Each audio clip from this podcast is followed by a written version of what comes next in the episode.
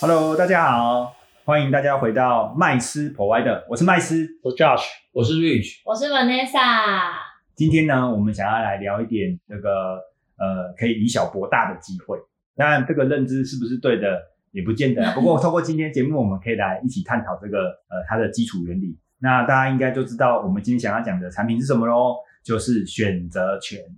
哎，Rich，你可以简单的为大家介绍一下选择权的这个基础概念吗？哦，选择权哈，因为嗯，台湾的选择权的商品大概是从二零零一年啊，二零零一年上市的。那最早期呢，就是只有所谓的呃台股选择权啊，事实上正确来讲是台股期货选择权。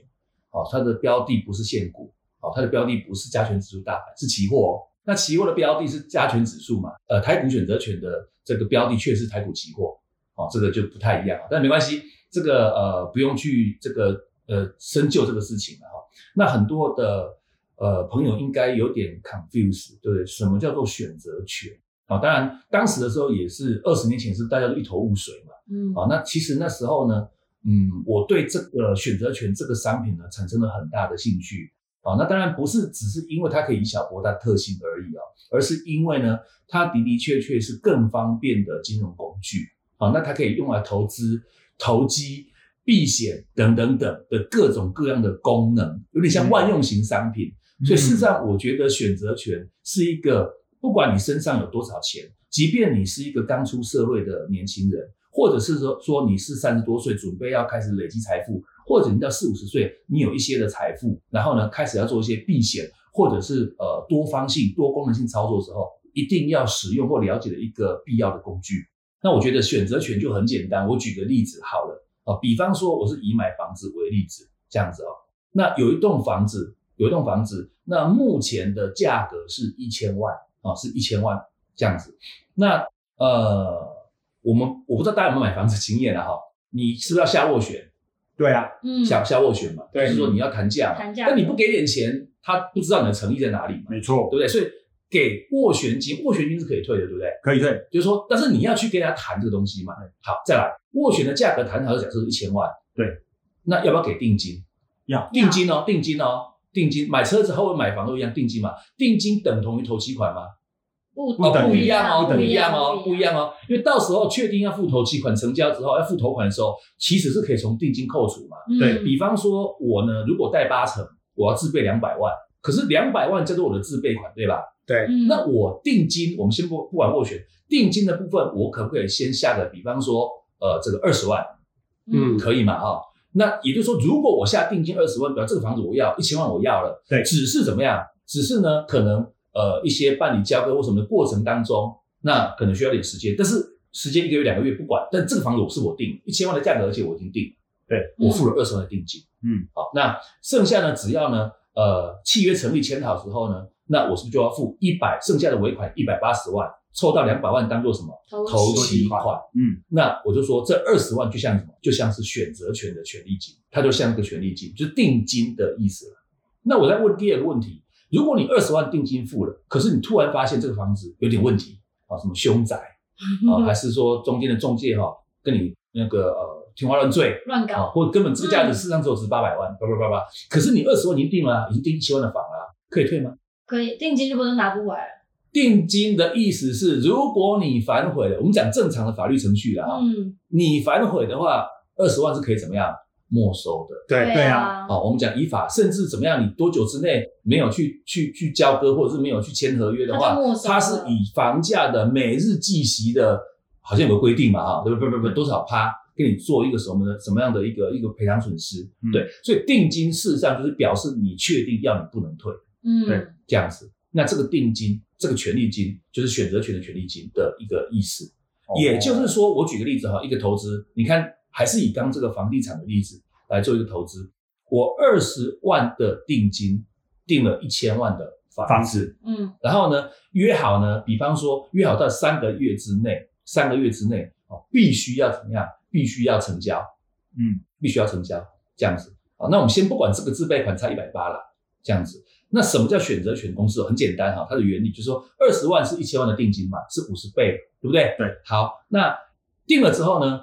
我有一个权利，就是说，如果三个月之后这个房子如果一千万价格比一千万还要高的话，我选择履约，什么意思？就是我就可以直接怎么样成用交一对，就是用一千万去买用这一个房子千万去买这个房子，用千万去买这个房子。然后如果市价值一千两百万，我可以立马卖掉，是不是现赚两百万？嗯，那么我的，但是二十万是拿不回来的，因为定金就是没了，就是没了。对对啊，先不要扣不扣自备款，反正二十万买一个什么权利，就是三个月后有一千万买进这个房子的权利。嗯我再说一遍哦，二十万买一个权利啊，不管你有没有行使，它都得消灭。对我二十万买了一个，三个月后用一千万买这个房子的权利。那至于三个月后这个房子如果涨到一千一百万、一千两百万的话呢，那都是我赚的。为什么？因为呢，房那个屋主就是一定要三个月后卖我一千万啦、因为这是我就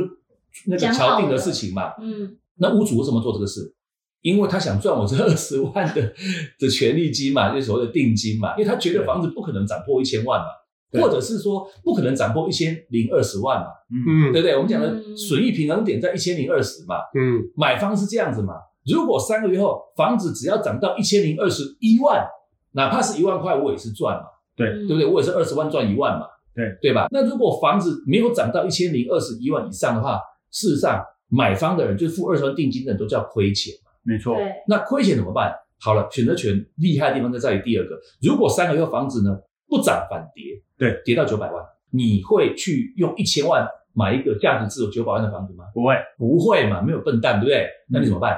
就不要履约嘛，二十万怎么办？给他，就就给他，因为你不给是给，都是要给啦，因为你二十万只要一付出就不可能拿回来的啦，嗯，啊，只是说有赚没赚看到最后嘛。所以以上的行为就是选择权的一个交易模式，就是你只是买进了一个可以以你跟他议定的某一个价格以及一个时间买进该样标的的一个权利，叫做选择权。所以等于是说我付出了一个二十万的一个定金之后，对我有了一个买进赌它房价会超过一千零二十一万的一个机会。对那如果我赌对了，对我就是多赚超过一千零二十万以上的金额的报酬。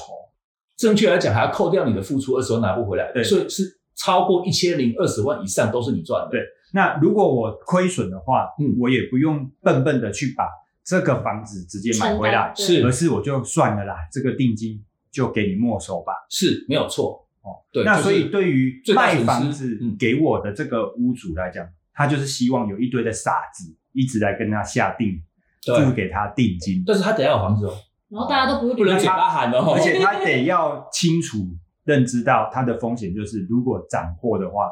涨破这个呃一千零二十万的话，这房子就不是他的了，嗯，对吧？ 对嘛，因为对方一定履约嘛，那不管嗯房子涨到多少，一千五百万、两千万，对不对？你就被迫要不是被迫啦，这是你的，你当时要赚人家这个二十万嘛，这是你的义务啊，卖方履约的义务嘛，你就非得把市价两千万的房子要一千万低价卖给那个那个那个人嘛，那个买方嘛，那如果刚刚的这个例子成立的话，那有没有可能这个屋主很贼，他一屋多卖呢？卖很多个人，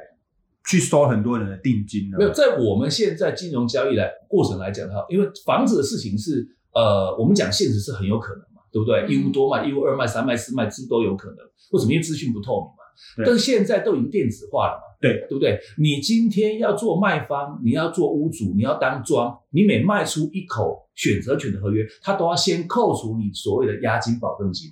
都是要的。哦，所以等于是说卖方他本身要压一个保证金在，对，就形同屋主你本身要有房子嘛，只是说现在不透明，我不知道你的房子卖掉了没。哦，我们在查询资讯的过程当中，是不是有很多不透明或需要时间的地方？嗯可能要跑一些地方去查询嘛，所有权人是谁，干嘛干嘛的，有没有什么纠纷？但是在金融交易的世界里面，就是很简单。我今天如果要交易选择权，我做卖方的话，我里面得先存多少保证金，我才可以卖出多少的部位给买的人。哦，嗯对，要不然你按按下去，他到时候你保证金余额不足。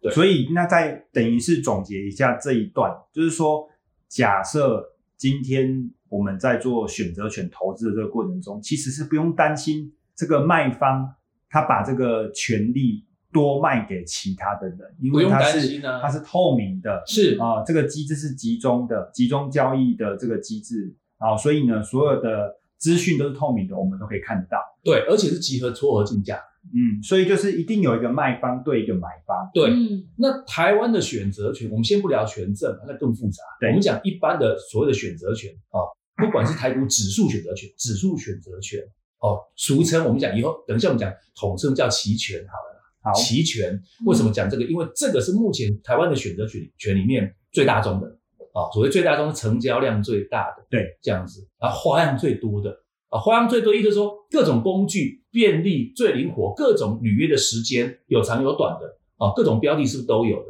我们统称叫期权啊，我们就只叫期权。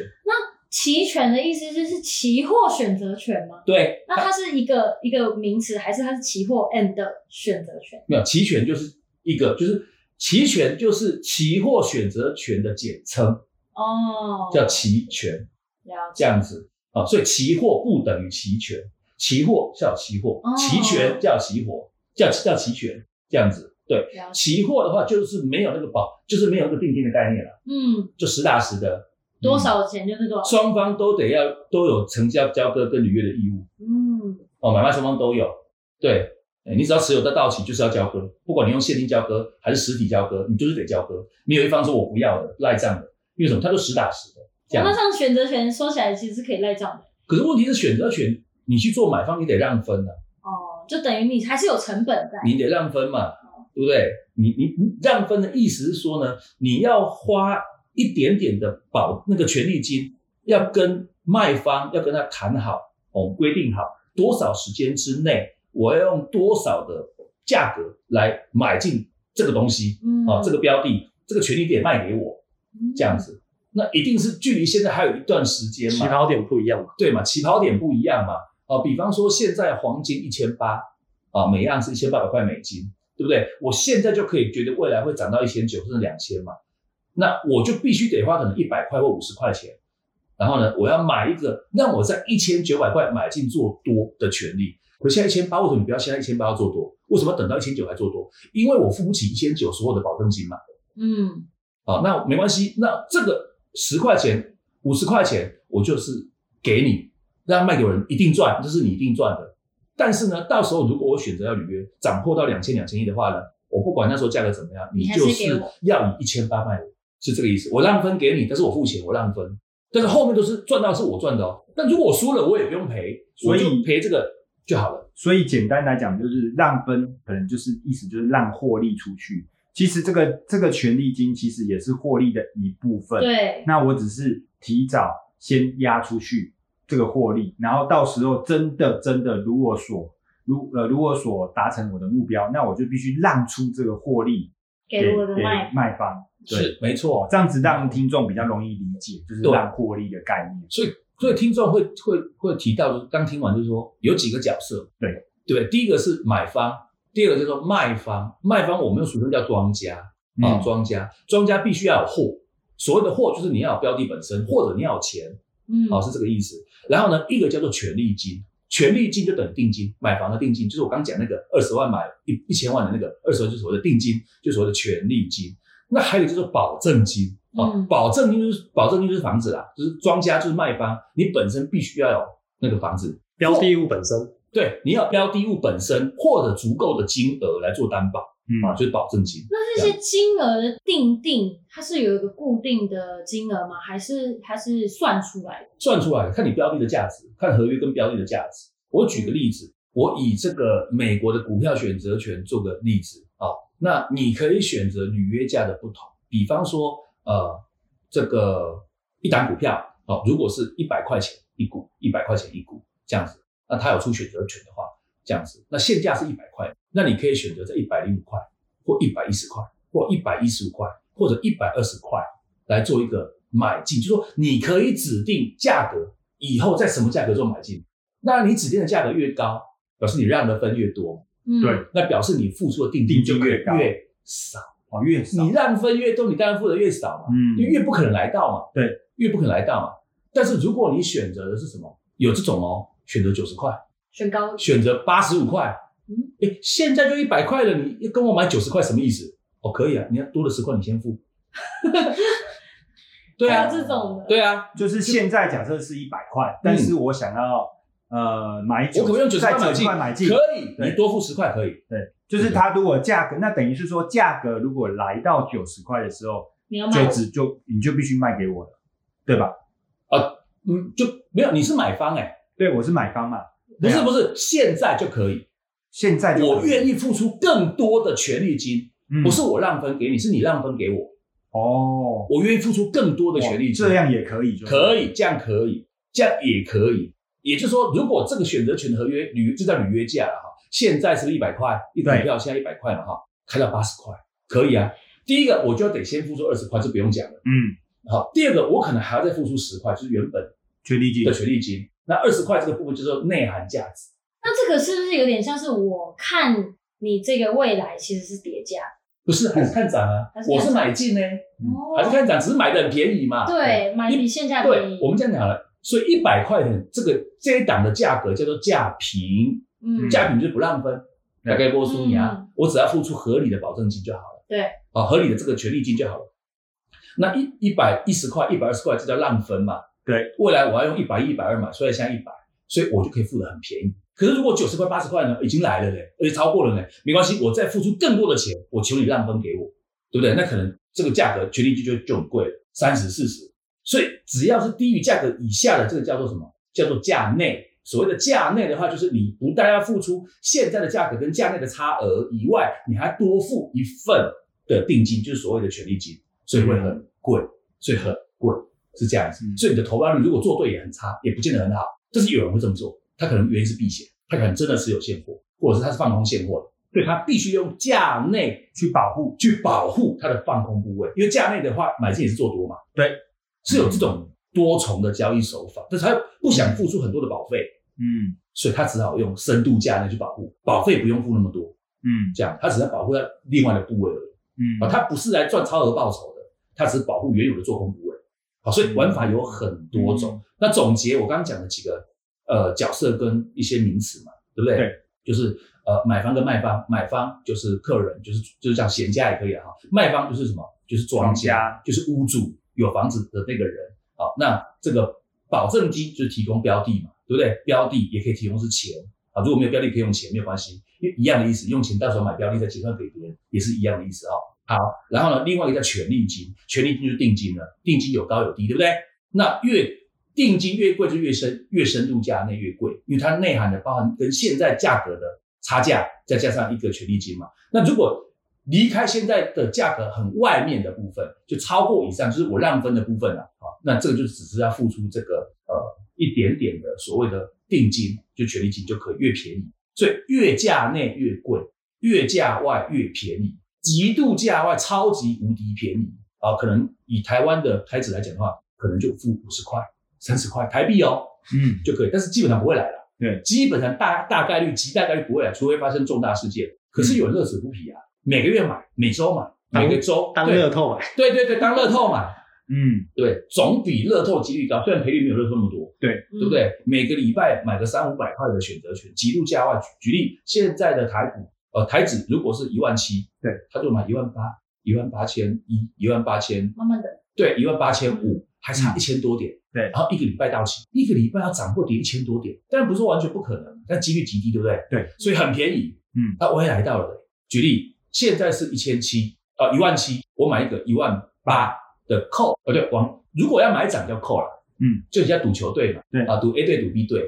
谁会赢嘛？这样子哦。那如果我赌它会涨，我认为它会涨，我就我买去买买权进的话，就叫做就是买扣，我们讲扣 C A L L，就是买买权嘛。嗯对，好，一万七我买到一万八的扣，是不是差了一千点？嗯对对不对？基本上一个礼拜以后到期的一千点不太会来，没可能错我的权益超级无敌便宜，可能只要零点二、零点三、嗯零点四、零点五或者一。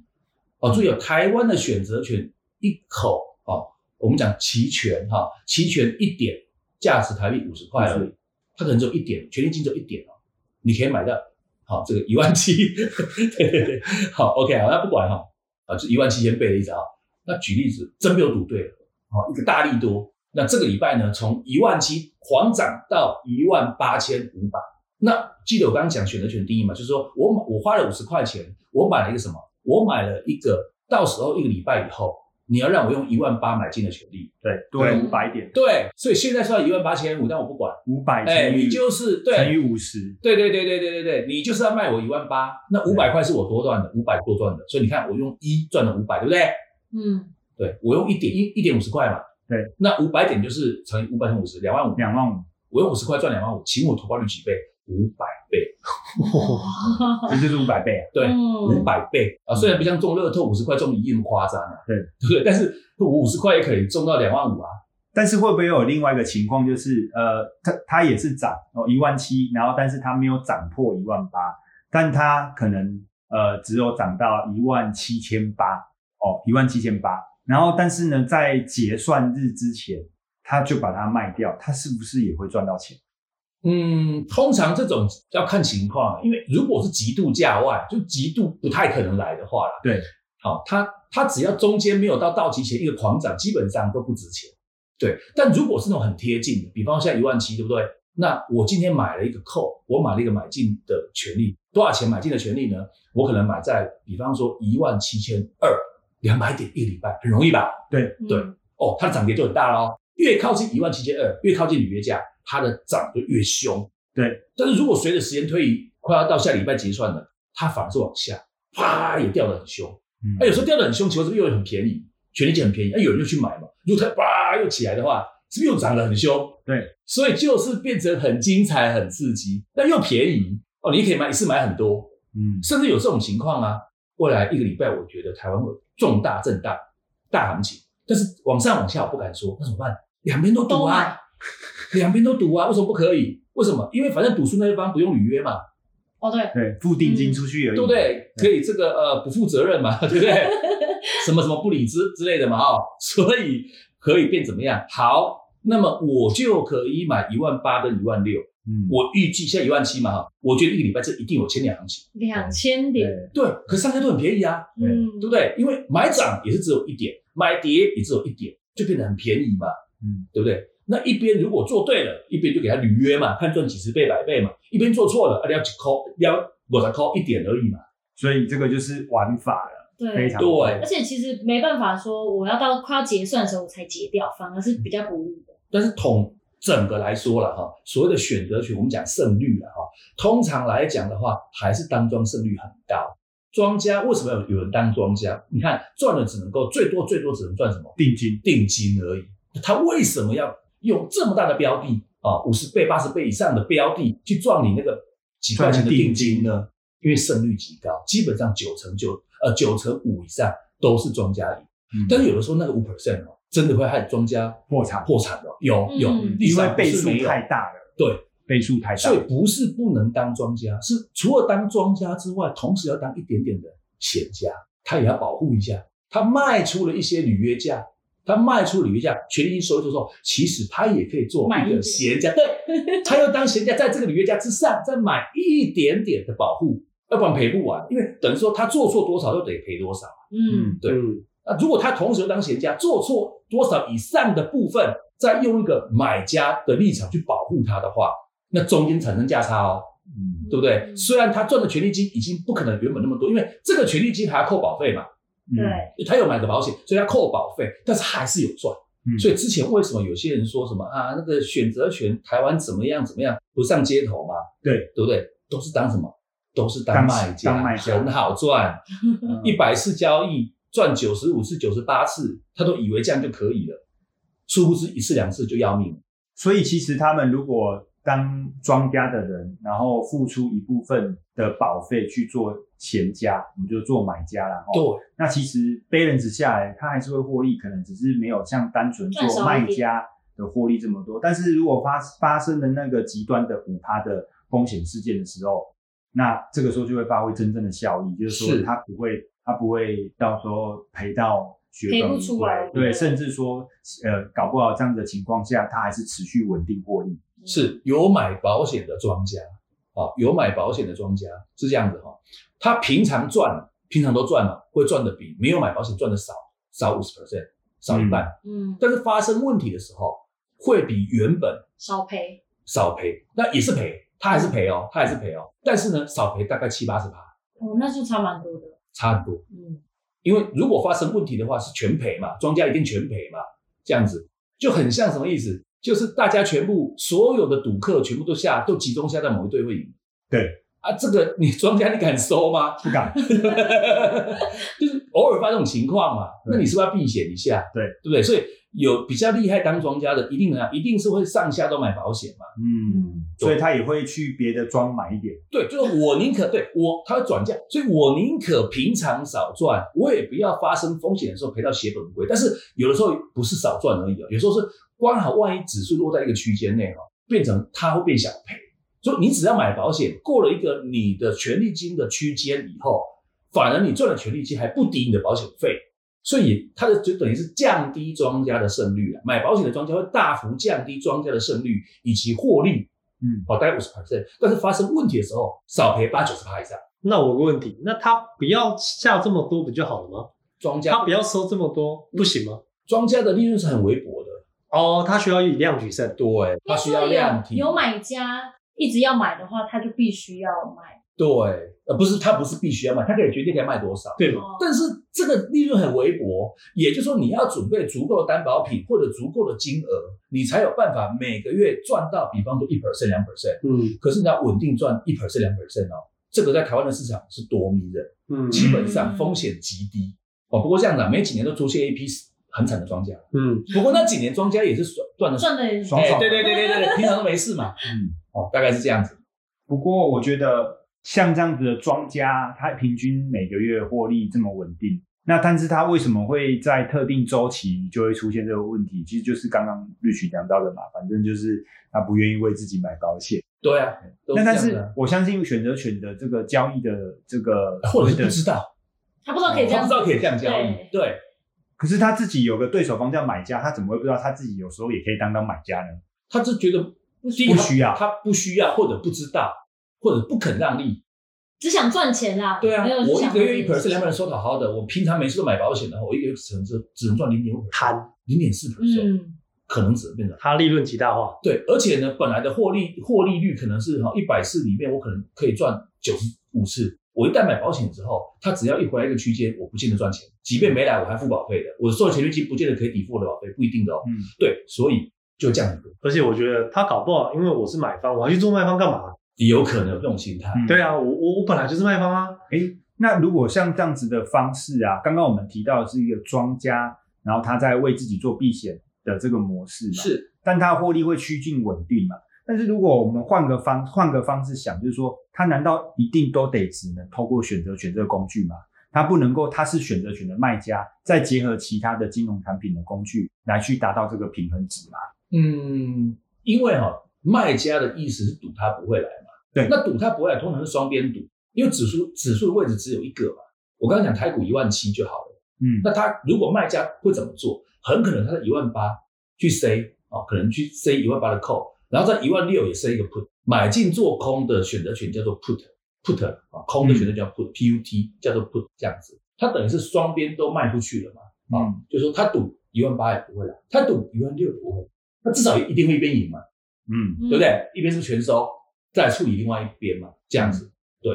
嗯那我觉得如果要买保险，是不是双边都要买？对，哦，那就是成本就很大了。哦，保险必须变成是双边买，不一对定对，你也可以单赌嘛，赌单边嘛。什么叫赌单边？举例哦，如果你觉得一万八不会来，你也可以单去卖出一万八的扣，赌它不会来。那未来来了没关系，你可以在一万八千一或一万八千二买一个一万八千一的那个扣，你 C 扣买扣了，C 扣赌它不会来嘛。万一来了，在上面一点你再买一个扣，万一来了以后，后面也是他来赚的，啊，不过一样。这样子的话，你的权利金就赚的很少，即便他都没来。你虽然哦一万八的 C 扣赚了钱，但是你还要付出一万八千一的 buy buy call 扣的的钱权利金。嗯，你用收来的权利金，然后呢要付出付出去的钱权利金，你只有赚一点点，嗯，这样